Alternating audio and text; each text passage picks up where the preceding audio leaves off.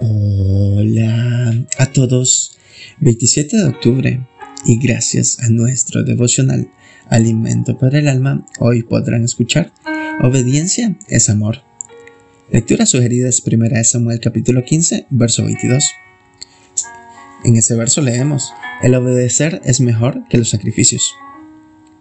De niño, cuando mi madre me pedía hacerle algún recado, pensaba que esperaba que yo estuviera haciendo algo que me gustaría para interrumpir mi disfrute. Por eso siempre obedecía a regañadientes. Reconozco que me cuesta obedecer.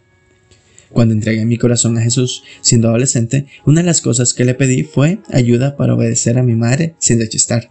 Luego descubrí que también me costaba obedecer a Dios.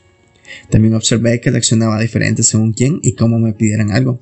Habían personas que me caían bien y pedían las cosas de buena manera. ¿O era porque me caían bien que me pareciera que me lo pedían de buena manera? La diferencia era el amor. Cuando amas, obedeces. Es fácil caer en la rutina y que molesten madres, esposos o hijos aunque los amemos. porque Nos acostumbramos y ya no consideramos a los que nos rodean como los seres especiales que son. No valoramos sus opiniones y discutimos sus puntos de vista.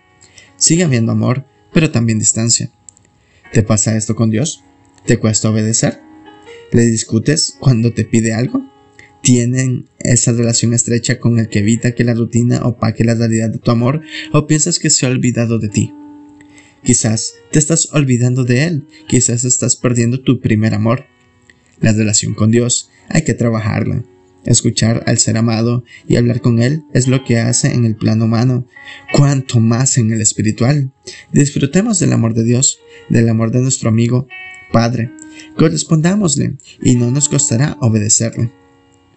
Devocional escrito por Marta Arenzana Iván, en España. Cuando amo, obedezco.